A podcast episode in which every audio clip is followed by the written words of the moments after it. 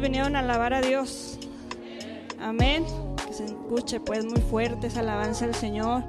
No solamente alabamos a Dios en el canto, ¿verdad? También alabamos a Dios en medio de, de las enseñanzas, de la predicación. Así que, así que si usted siente decir un amén, un gloria a Dios, hermano, hágalo.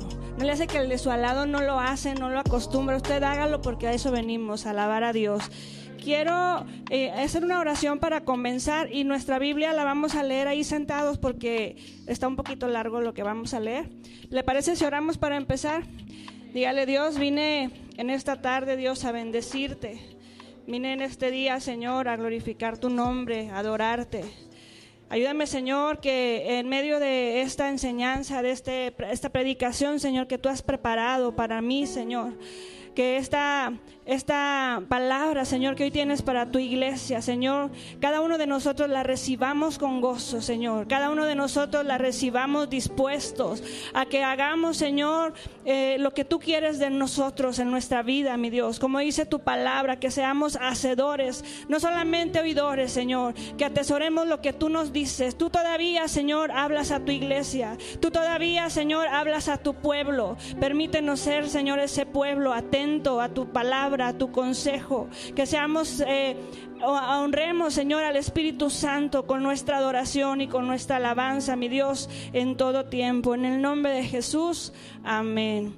Puede tomar su lugar, hermano, y puede ir ahí buscando en su Biblia el libro de Hechos, capítulo 16.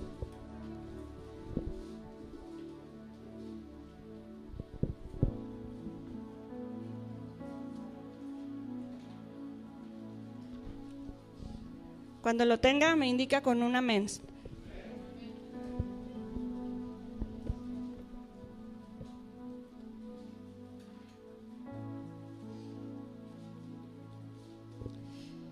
Muy bien, dice así la palabra de Dios. Le voy a ir mencionando algunos versículos porque son eh, varios por ahí, pero no los voy a tomar todos para tampoco hacer muy largo esta, este sermón. Y dice el capítulo 16, fíjese bien, me voy a regresar al 15, capítulo 15, versículo 36. Y le voy a pedir que me siga con su vista porque usted ya sabe que la Biblia trae ahí nombres muy raros, ¿verdad? Que ya cuando los leemos todos juntos, a ah, caray, ¿qué pasó, verdad? Este, nos traba la lengua y ahí si se me traba usted ya sabe que es por eso, ¿eh? Porque están muy difíciles. Pero bueno, 15:36 de hecho dice, después de algunos días, Pablo dijo a Bernabé, Volvamos a visitar a los hermanos en todas las ciudades en que hemos anunciado la palabra del Señor para ver cómo están. Y Bernabé quería que llevasen consigo a Juan, el que tenía por sobrenombre Marcos. Pero Pablo, a Pablo no le parecía bien llevar consigo al que se había apartado de ellos desde Pánfila y no había ido con ellos a la obra. Ahí ya encontramos un desacuerdo en Pablo con Bernabé, ¿verdad? Dice la Biblia que tenían que hacer un viaje. Pablo siempre interesado en, en ver cómo estaban las iglesias que se habían plantado, siempre atentos de ellos, siempre escribiéndoles. Y cuando hace mención sobre este viaje, viaje, perdón, hay un desacuerdo. Y entonces dice la Biblia en el 39, y hubo tal desacuerdo entre ellos que se separaron el uno del otro. Bernabé tomó Tomando a Marcos, navegó a Chipre y Pablo, escogiendo a Silas, salió encomendado por los hermanos a la gracia del Señor. Y pasó por Siria y Cilicia y confirmando las iglesias. Luego en este pasaje nos va anunciando también que tiene un encuentro con Timoteo. Y en el versículo 6 del capítulo 16 dice, y atravesando Frigia y a la provincia de Galacia, les fue prohibido por el Espíritu Santo hablar de la palabra en Asia. Fíjese, ahí es muy interesante lo que vamos a ver porque dice, les fue prohibido por el Espíritu Santo hablar de la palabra. Cuando nosotros vamos a, Mateo capítulo 28 nos dice que debemos anunciar la palabra de Dios y que debemos proclamar el Evangelio y que debemos hacer discípulos. Mas, sin embargo, es importante escuchar la voz del Espíritu Santo. Aquí a Pablo no le fue permitido, le dijo que no era posible que hablaran en aquel lugar, en aquella provincia de Galacia. El versículo 7 dice, y cuando llegaron a Misia, intentaron ir a Bitinia, pero el Espíritu tampoco se los permitió. Y pasando junto a Misia, descendieron a Troas, y se le mostró a Pablo una visión de noche sobre un varón macedonio que estaba en pie y luego nos vamos más adelante. Vamos ahí viendo que el Espíritu Santo los detuvo. Primero vemos en la vida de Pablo que no pudo ir al viaje que tenía con Bernabé. Dios le da una indicación de que se vaya a otro lugar y así sucesivamente. Y luego vamos al, al versículo 11 del capítulo 16. Dice, zarpando a Troas, pasó por Samotracia y luego lo vemos en Filipos. Y ahí encuentran a una mujer llamada Lidia en el, versículo 14. Dice, esta mujer, vendedora de púrpura de la ciudad de Teatira, que adoraba a Dios, estaba oyendo y el Señor abrió el corazón de ella para que estuviese atenta a lo que decía. Es decir, que Dios tenía un propósito en la vida de, esta mujer Lidia. El Espíritu Santo llevó a Pablo de un lugar hacia otro y mientras que Pablo estaba hablando de la palabra de Dios, esta mujer estaba escuchando lo que ellos decían y ella fue movida por el Espíritu Santo. Versículo 15 dice, y cuando, se, y cuando fue bautizada y su familia nos rogó diciendo, si habéis juzgado que yo sea fiel al Señor, entrad en mi casa y posad. Y les, les, pidió que se quedasen en la casa de Lidia. Aquí vemos también cómo Dios nos va guiando en nuestro camino, en nuestras decisiones y en todo lo que hacemos Dios tiene un propósito. Porque más adelante, eh, ahorita lo vamos a ver, dice que esta mujer fue la que les abrió su casa cuando Pablo y Silas fueron perseguidos y salieron de la cárcel. Dios permitió que conocieran a esta mujer, pero también Dios tenía un propósito en la vida de ella y de su familia que ellos recibieron la palabra. El versículo 17 dice, y esta siguiendo a Pablo, hablaba de una, una, una, una muchacha que tenía el espíritu de adivinación, y dice, y esta mujer siguiendo a Pablo, daba voces diciendo, estos hombres son siervos del Dios Altísimo. Había una mujer ahí, una niña que tenía espíritu de adivinación y mientras ellos estaban en aquel lugar predicando la palabra de Dios, constantemente los seguía. Y entonces llega un momento en que Pablo ya se, desespera y voltea con el demonio y le pide que salga de ella. Esta joven era eh, economía para los hombres que la trabajaban porque tenía el espíritu de adivinación y entonces era dinero que ellos ganaban. Y cuando el espíritu sale de esta muchacha, entonces dice la Biblia que los hombres se enojaron y se molestaron con Pablo, se molestaron con Silas porque habían perdido ahí ya la ganancia con aquella joven. Y antes de entrar un poquito más a, ese, a este pasaje, yo quiero hacerle la pregunta, ¿cuántos de nosotros o más bien, ¿cómo actuamos nosotros frente a las dificultades? ¿Cómo es su reacción, hermano, cuando usted pasa por una dificultad? ¿Cómo reacciona? ¿Reacciona con enojo? ¿Reacciona con frustración? ¿Con desánimo? ¿Puede traer a su mente en esta mañana alguna situación donde usted se ha visto eh, complicado en su caminar cristiano? ¿Cómo ha reaccionado, hermano? Mientras usted piensa por ahí, yo le voy a, pedir que nos van a mostrar aquí unas letras de una canción. Si usted la quiere escuchar, quiere cerrar sus ojos, si usted quiere meditar sobre la letra, yo le voy a invitar a que mientras que usted escuche esta canción, venga a su mente cómo reacciona usted frente a la dificultad.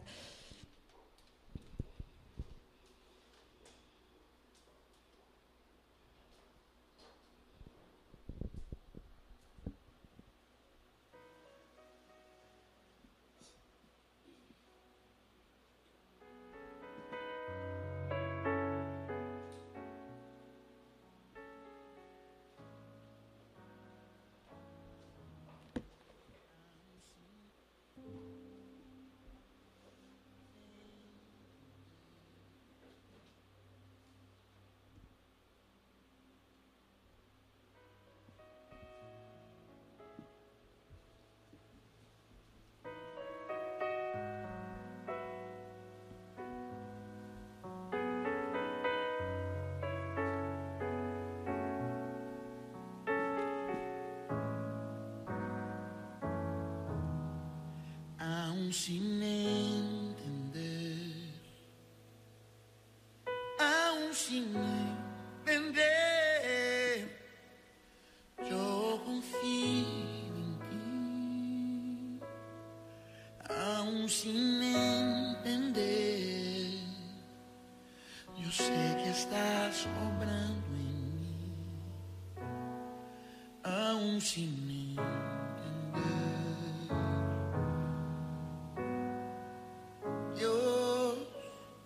aunque yo no lo pueda comprender y a mi manera quiera todo, hasta lloro y a veces yo hasta llego a decir, porque tiene que ser tan difícil así. Parece sucederme solo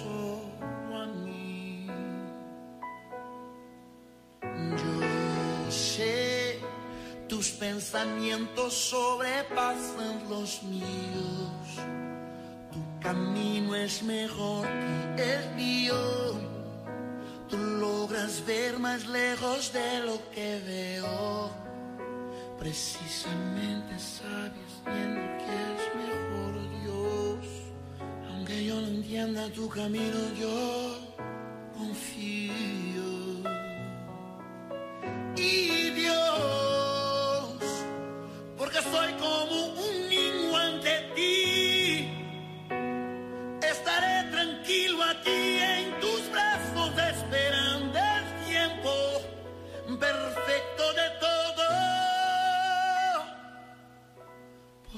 Sé que cuidarás de mí y lo mejor está por venir.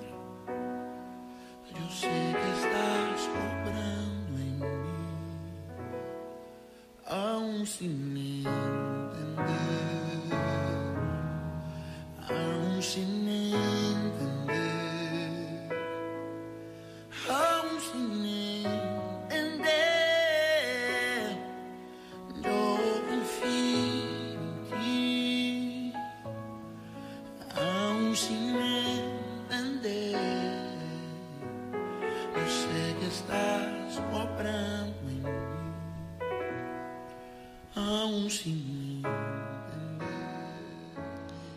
Dice, aún sin entender.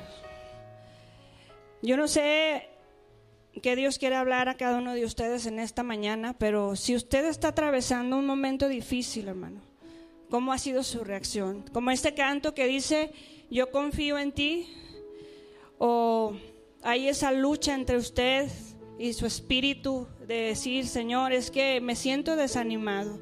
Señor, es que parece que, como dice el canto, las cosas me suceden solo a mí.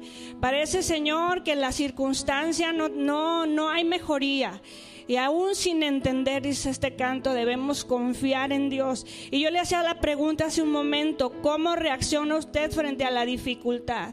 Y le hago esa pregunta, hermano, porque hay personas, hay cristianos en la fe, hay personas con, años en la iglesia que cuando viene la tormenta y viene a sacudirle de una manera inesperada, muchos se han desanimado en el camino, muchos han retrocedido, muchos han quitado esa energía, ese entusiasmo por servir en la casa de Dios, como si hiciéramos el favor a los hermanos y nosotros, nuestro servicio es para Cristo, nuestro servicio es para Dios, aún en medio de las tormentas, aún en medio de la dificultad, nuestro deseo y nuestro corazón debe ser siempre agradando a Dios y dejando de lado el desánimo. El desánimo no traerá nada a nuestra vida. Así que, ¿cómo es su reacción?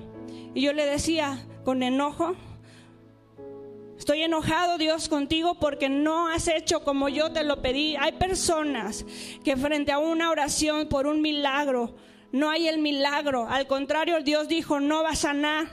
En el contrario, Dios dijo, la persona tiene que partir de esta tierra. Y muchas personas se han enojado con Dios y no quieren saber nada de su obra. Otros reaccionan en el desespero, la frustración y abren la puerta al desánimo. Aún sin entender, nosotros debemos adorar a Dios.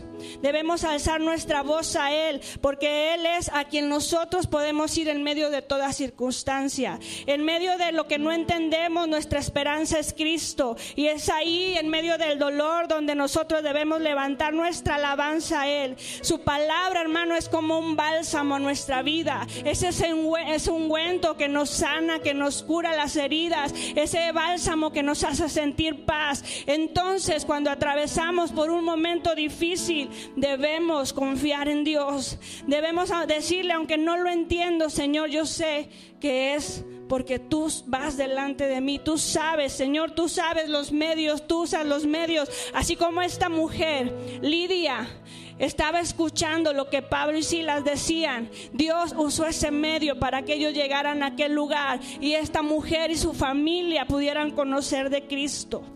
Es por medio de nuestra alabanza a Dios donde vamos a glorificarlo. Y hermano, alabar a Dios no es cantar. Y no me, no me malentiende, yo le voy a explicar por qué alabar no es cantar. Claro, cantar a Dios es parte de nuestra adoración, cantar a Dios es parte de nuestra alabanza y de nuestro sentir hacia Él, pero no es solamente que signifique que yo estoy alabando a Dios. Alabanza es un acto de gratitud que damos a Dios por lo que Él ha hecho en nosotros.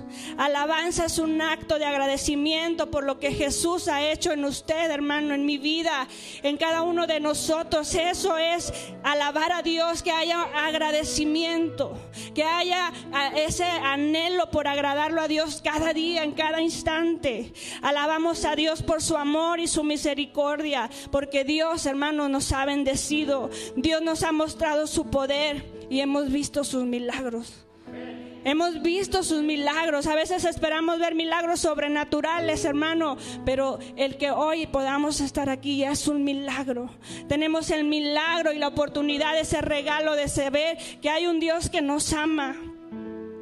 Alabamos a Dios porque todo es de Él y para Él. Todo es de Dios, todo es hecho por Él y todo, aún nosotros mismos, todo lo que tenemos le pertenece a Dios. Es momento, hermano, de conocer a Dios, pero no solamente como decía Job, de oídas se había oído, son tiempos difíciles, son tiempos... Eh, que en el mundo que se están viviendo, que no podemos darnos el lujo de menospreciar la presencia de Dios, no podemos darnos el lujo de decir que somos cristianos, pero no hay esa alabanza verdadera en nosotros por conocer y exaltar a Dios. Aunque parezca increíble, hay cristianos que no saben el significado de la alabanza. Aunque parezca increíble, es es así, muchos menosprecian la alabanza y no me estoy refiriendo al tiempo de la alabanza en la iglesia. Eso ya es personal. Si usted está aquí levanta sus manos, Dios sabe si verdaderamente su mente, su corazón están conectados con su presencia. Lo hace solamente por rutina, lo hace solamente por agradar a, los líderes y que digan el hermano le echa ganas a la iglesia. La alabanza tiene que ser con sinceridad. Muchos la menosprecian. Y la palabra de Dios dice que donde dos o tres están reunidos en su nombre, ahí está Él.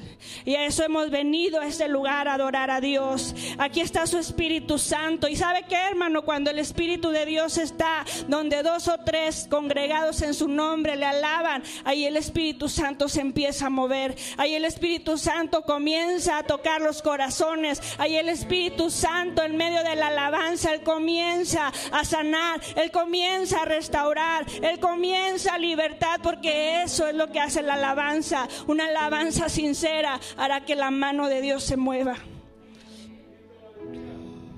Muchos menosprecian, hermano. Yo le invito a que este día usted se comprometa a alabar a Dios en todo tiempo. No solamente cuando nos va bien, no solamente cuando las circunstancias parece que han calmado un poco la tormenta. Alabemos a Dios en todo tiempo. Algunos alaban a Dios en medio de una enseñanza, una congregación, una predicación, sin saber lo que estamos diciendo. Y me voy a atrever a decirle, hermano, como cuando vino el pastor hace unos días que dijo, digan amén los que están dormidos. Y la mayoría dijo amén. Y yo, santo Dios, ay hermano, no me haga eso. Hermano, alabemos a Dios no solamente por lo que decimos, tengamos conocimiento de quién es Dios, lo que estamos recibiendo, lo que estamos eh, adquiriendo de la palabra de Dios. Y el hermano me ganó la frase porque yo se la iba a decir un día de estos, pero el hermano se me adelantó. Pero es verdad, No podemos decir amén, amén, gloria a Dios, pero no lo sentimos. No estamos viviendo lo que Dios ha hecho en nuestra vida. Alabemos a Dios con un corazón sincero. Alabemos a Dios con gratitud. Alabemos a Dios en todo tiempo. Y es fácil y siempre lo escuchamos decir cuando las cosas van bien. Decimos gloria a Dios, aleluya, pero ¿qué hay cuando viene la enfermedad? ¿Qué hay cuando vienen las circunstancias difíciles? Confío verdaderamente en Dios. Alabar a Dios no es solamente lo que expreso con mis labios, tiene que nacer de mi corazón.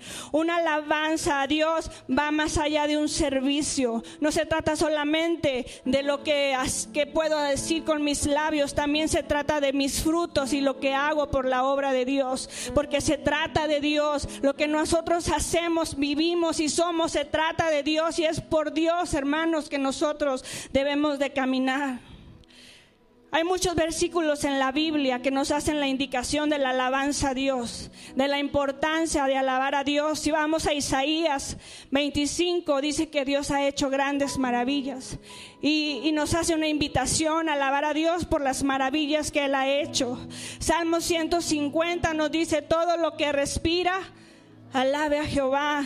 Salmo 103, alma mía en todo tiempo en todo tiempo. Alábale. Salmo 63, 3 dice que le alabamos a Dios por sus misericordias. Romanos 14, 1 dice que toda rodilla se doblará y confesará que Él es el Señor. Es decir, que todos le adorarán, que todos le alabarán. Y a mí este versículo de Romanos me encanta porque eso me da esperanza. Eso me dice que cuando yo me paro a hablarle a las personas del amor de Cristo, si no fue el momento como lo hizo con Lidia, habrá un momento en que esa persona reconozca quién es Dios.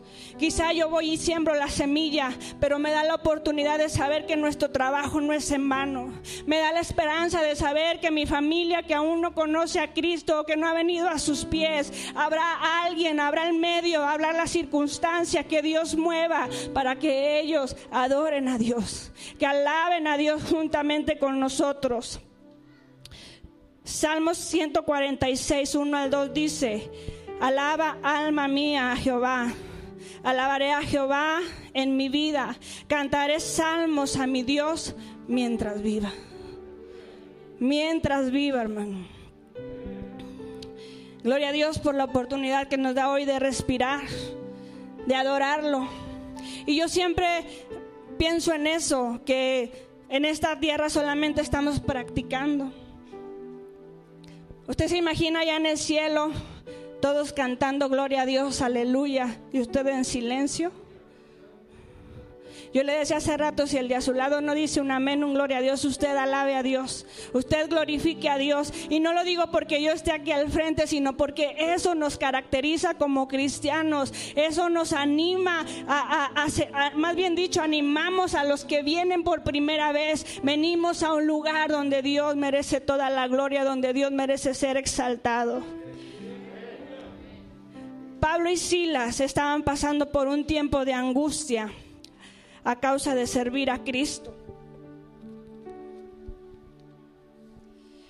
Yo le conté que había esa joven endemoniada con espíritu de adivinación. Y cuando aquella muchacha es libre, las personas que la trabajaban estaban enojados y entonces hicieron una asamblea, hicieron allá como un juicio y ahí van Pablo y Silas a la cárcel.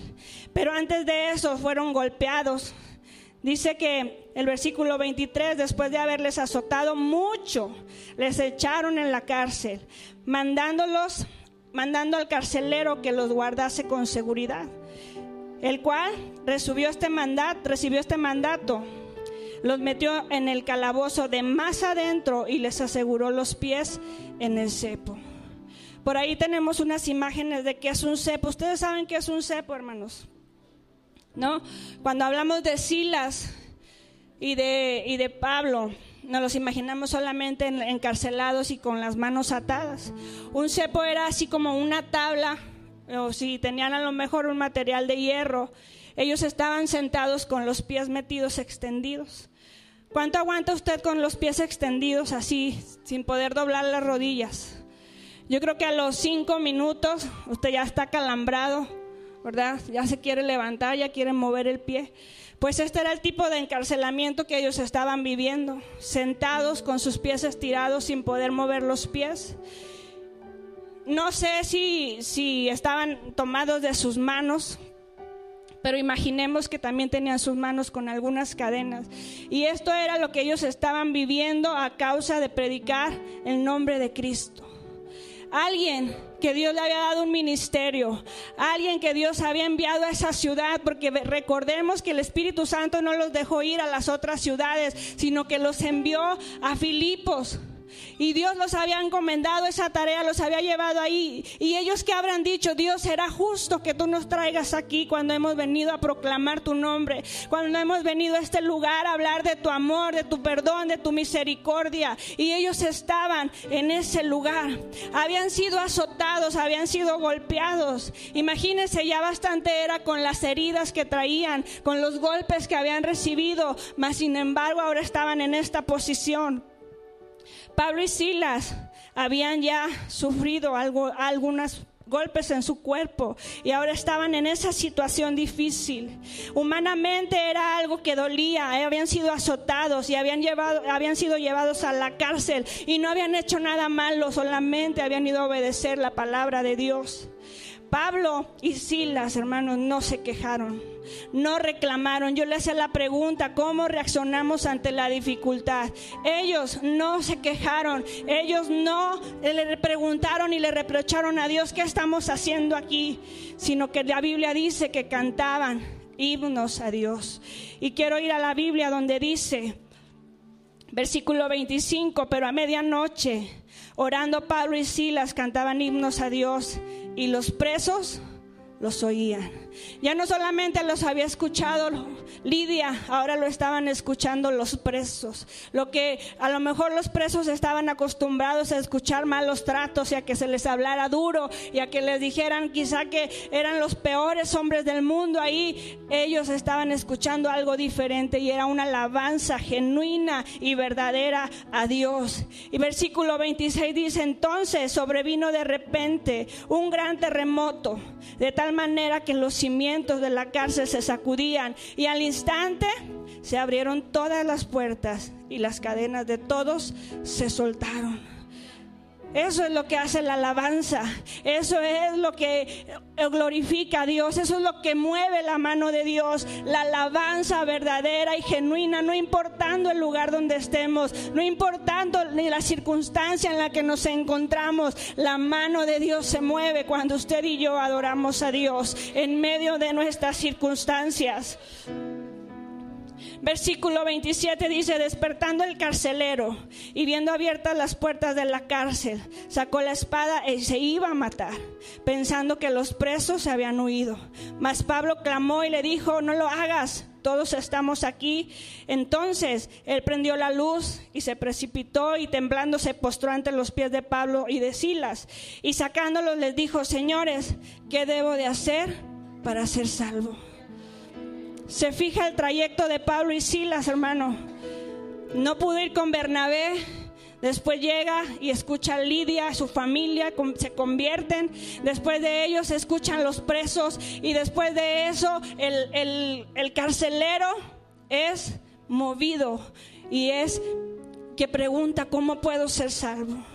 Su circunstancia, su dificultad es lo que Dios está haciendo, que usted se mueva del lugar o se permanezca ahí un momento para que la gloria de Dios sea exaltada, para que la gloria de Dios sea manifestada y para que otros conozcan el poder de nuestro Dios. No hay enfermedad, hermano, que usted diga esto es muy difícil. Sí, quizá humanamente es desgastante, pero Dios se va a glorificar. No hay circunstancia en la que usted se sienta encarcelado y que se sienta ahí aprisionado, que no sea que Dios haga algo con usted y con los que están a su alrededor. Es ahí en medio de la dificultad, que en medio de desanimarnos, lejos de desanimarnos, tenemos que alabar y aprender a serle fieles a Dios. Pablo y Silas cantaban himnos a Dios. Ellos estaban adorando a Dios. Y en tiempos de dificultad, ellos estaban ahí sabiendo que Dios estaba con ellos. Seguramente el corazón de esos presos, hermanos, No nos menciona la Biblia que alguien más vino a los pies, pero si hizo eso con el carcelero, seguramente ahí en ese mover, en esa cárcel, los demás también pudieron levantar sus manos porque vieron eso extraordinario y sobrenatural, que el lugar tembló, la cárcel se abrió, las puertas se abrieron. ¿Cómo no iban a adorar a Dios? ¿Cómo no iban a glorificar a Dios? Debemos alabar a Dios aún sin entender y Él mostrará su gloria en nuestra vida, aún sin entender. Cuando este hombre le dice a Pablo y a Silas, ¿cómo es que puedo yo ser salvo? Ellos, eh, eh, eh, el, hombre aquel empieza a sanar las heridas de Silas y de Pablo, los saca de la cárcel, los lleva a su casa. Y aquellos hombres, los, los que estaban ahí al cargo de la cárcel, le dice, quiero que los saques, que se vayan de aquí. Y Dios, hermano, nunca deja avergonzados a sus hijos, porque dice que este hombre los tomó, los, les limpió sus heridas, fue bautizado. Y cuando los magistrados vinieron, ellos dijeron en el versículo 37, después de azotarnos públicamente, sin sentencia judicial, siendo ciudadanos romanos, nos echaron en la cárcel y ahora nos echan encubiertamente. No, por cierto, si no vengan ellos mismos a sacarnos. Y, los alguaciles hicieron saber estas palabras a los magistrados, los cuales tuvieron miedo al oír que eran romanos. Y viniendo les rogaron y sacándolos les pidieron que salieran de la ciudad. Entonces, saliendo de la cárcel, entraron en la casa de Lidia y habiendo visto a los hermanos, los consolaron y se fueron. ¿Se acuerda que le dije que Lidia después los recibió en su casa nuevamente? Dios nos da brazos, Dios nos da personas con quien con quién podemos ir y quién puede orar por nosotros, quién puede animarnos, quién puede traer palabras de aliento. Dios nos da, nos ha dado entre nosotros somos hermanos en una familia, somos la familia de Cristo, somos, aunque usted tenga un apellido diferente al mío, yo sé que usted es mi hermano y que yo si necesito que usted ore por mí, usted puede orar por mí. Lidia recibió a aquellos hombres que estaban heridos, los recibió en su casa. Pero lo que más me llama la atención de esto es que Dios nunca deja avergonzados a sus hijos. Muchos quizá eh, les han dicho desde que empezaste a ir a la iglesia, ahora vienen los problemas. Mira dónde está Dios, en la misma, la misma voz del enemigo, dónde está Dios que no te ha sanado. Dios se va a glorificar en su necesidad. Dios se va a glorificar en medio de su aflicción. Así que hermano, recuerde lo que dice la palabra. Estos hombres no salieron por la puerta de atrás. Estos hombres sí salieron del lugar, pero fue como Pablo tenía pensado, ¿por qué no se hacen esto? ¿Por qué nos llevan escondidas? Que se entere ahora la gente de lo que ha sucedido en este lugar. El lugar tembló y la gloria de Dios descendió ahí. Y eso es lo que la gente tenía que saber. No tenían por qué irse avergonzados cuando nosotros amamos a Dios, cuando nosotros servimos a Dios con todo nuestro ser. Quizá va a haber palabras de desaliento, quizá va a haber personas que nos den la espalda. Personas que hoy te dicen, te amo, eres la mejor persona que he conocido, eres el hermano en quien más me apoyo, eres un gran líder. Y el día de mañana, hermano, esa persona le va a dar la espalda. El día de mañana esa persona no va a decirle, ay, cómo te admiro, porque somos humanos, humanos y en nuestra humanidad somos cambiantes. Pero nos basta con saber que Dios no cambia. Nos basta con saber que Dios no se mueve de donde Él está. Donde Él ha dicho que serán las cosas, así serán. Dios nos mueve a nosotros, pero Dios no cambia. Pablo y Silas estaban en una situación donde nadie podía ayudarles, nadie podía entrar a rescatarlos, pero Dios manifestó su poder en aquel lugar y los rescató en momentos de adversidad. Es posible que, estamos, que, estemos viviendo algo que nos hace sentirnos que no avanzamos. En momentos de adversidad pareciera que las situaciones no cambian. Basta solamente ver que Dios puede hacer algo. Basta solamente confiar en lo maravilloso que es nuestro Dios, en lo maravilloso que es su poder. Dios, hermanos, abre puertas en nuestra vida. Dios, hermanos, trae libertad. Cuando usted siente que el pecado no lo puede abandonar, cuando usted dice, Señor, yo sé que esto no es bueno, pero no lo puedo dejar, deje que Dios venga a traer libertad a su vida. Cuando Dios hace las cosas, las hace bien. Y si usted es sincero y le dice, Señor, rompe de mí todo aquello que me está estorbando. Quita de mí, Señor, todo esto que no me deja sanar mi corazón. Quita, Señor, de mí esta situación, Señor, que no me deja ser 100% como tú me necesitas. Deje que Dios traiga libertad a su vida en esta tarde. Pablo y Silas adoraron a Dios. Y yo quiero invitarlo que se ponga de, de pie un momento.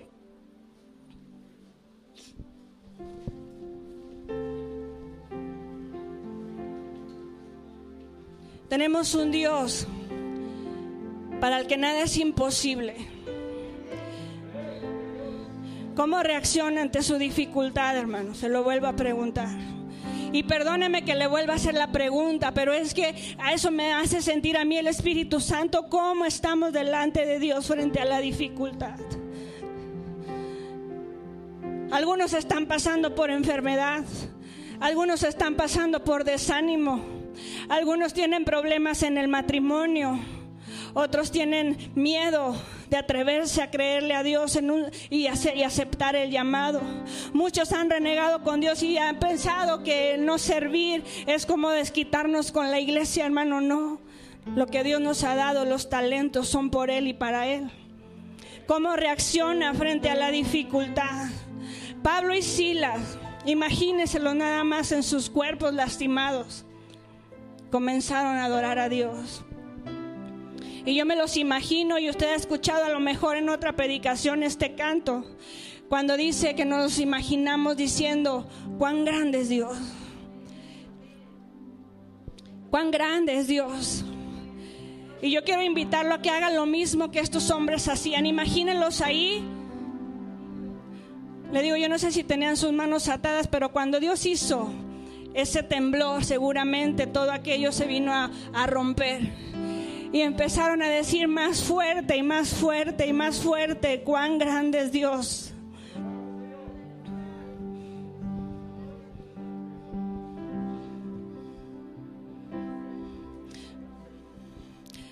Dígale, Señor, tú eres grande.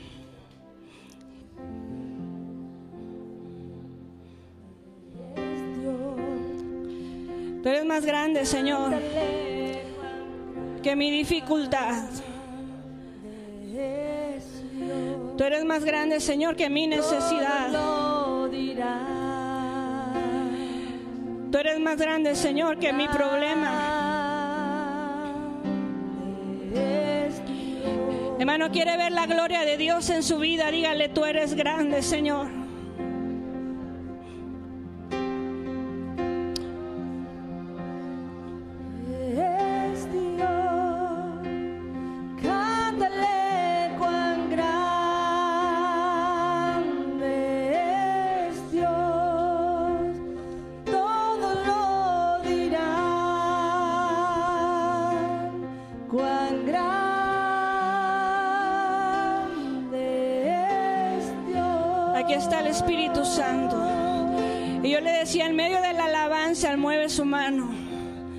En medio de la dificultad, Él mueve su mano.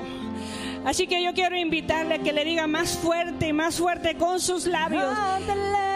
cuán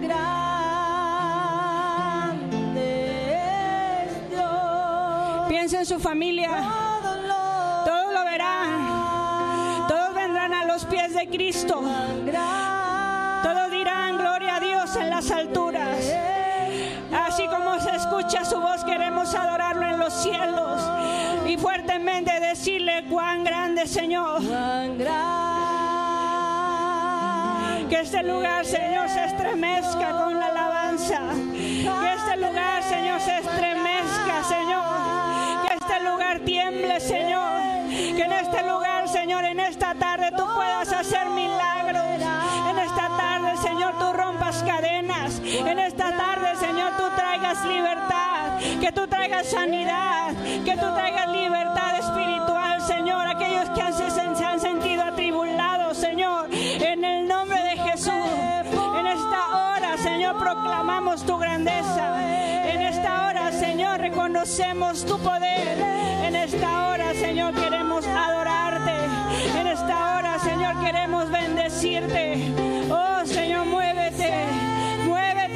Espíritu Santo. Es por ti, Señor, y para ti que hacemos las cosas. No importa, mi Dios. No importa, Señor, lo que puedan decir de nosotros. No importa, Señor, lo que pueda traer el enemigo. Nos movemos por ti. Permanecemos por ti. Aumenta, Señor, nuestra fidelidad.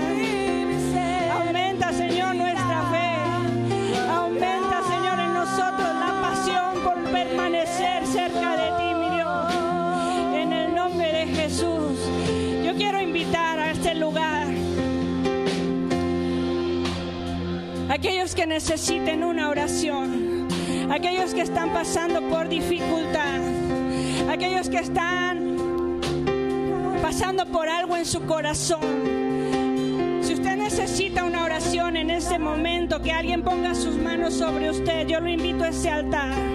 No se quede ahí. Si usted ha estado atravesando cosas en su corazón, si usted ha estado cansado, si ha estado desanimado, si usted trae una necesidad en su cuerpo, con su familia, con sus hijos, en su matrimonio, yo no sé qué tipo de dificultad o necesidad, pero yo quiero que se venga a este altar y podamos, podamos orar por usted, podamos poner nuestras manos sobre usted y podamos decirle juntos a Dios, haz tu obra, mi Dios, haz tu obra, Señor, manifiesta tu gloria, manifiesta tu poder en el nombre de Jesús. Mire, aquí tenemos personas al frente.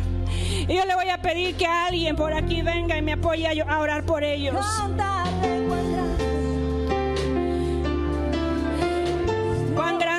Señor. El Espíritu de Dios está aquí. Usted necesita ser libre de algo. Usted necesita ser libre. Dígale, Señor, aquí estoy. Trae libertad a mi vida. Adoremos a Dios juntos.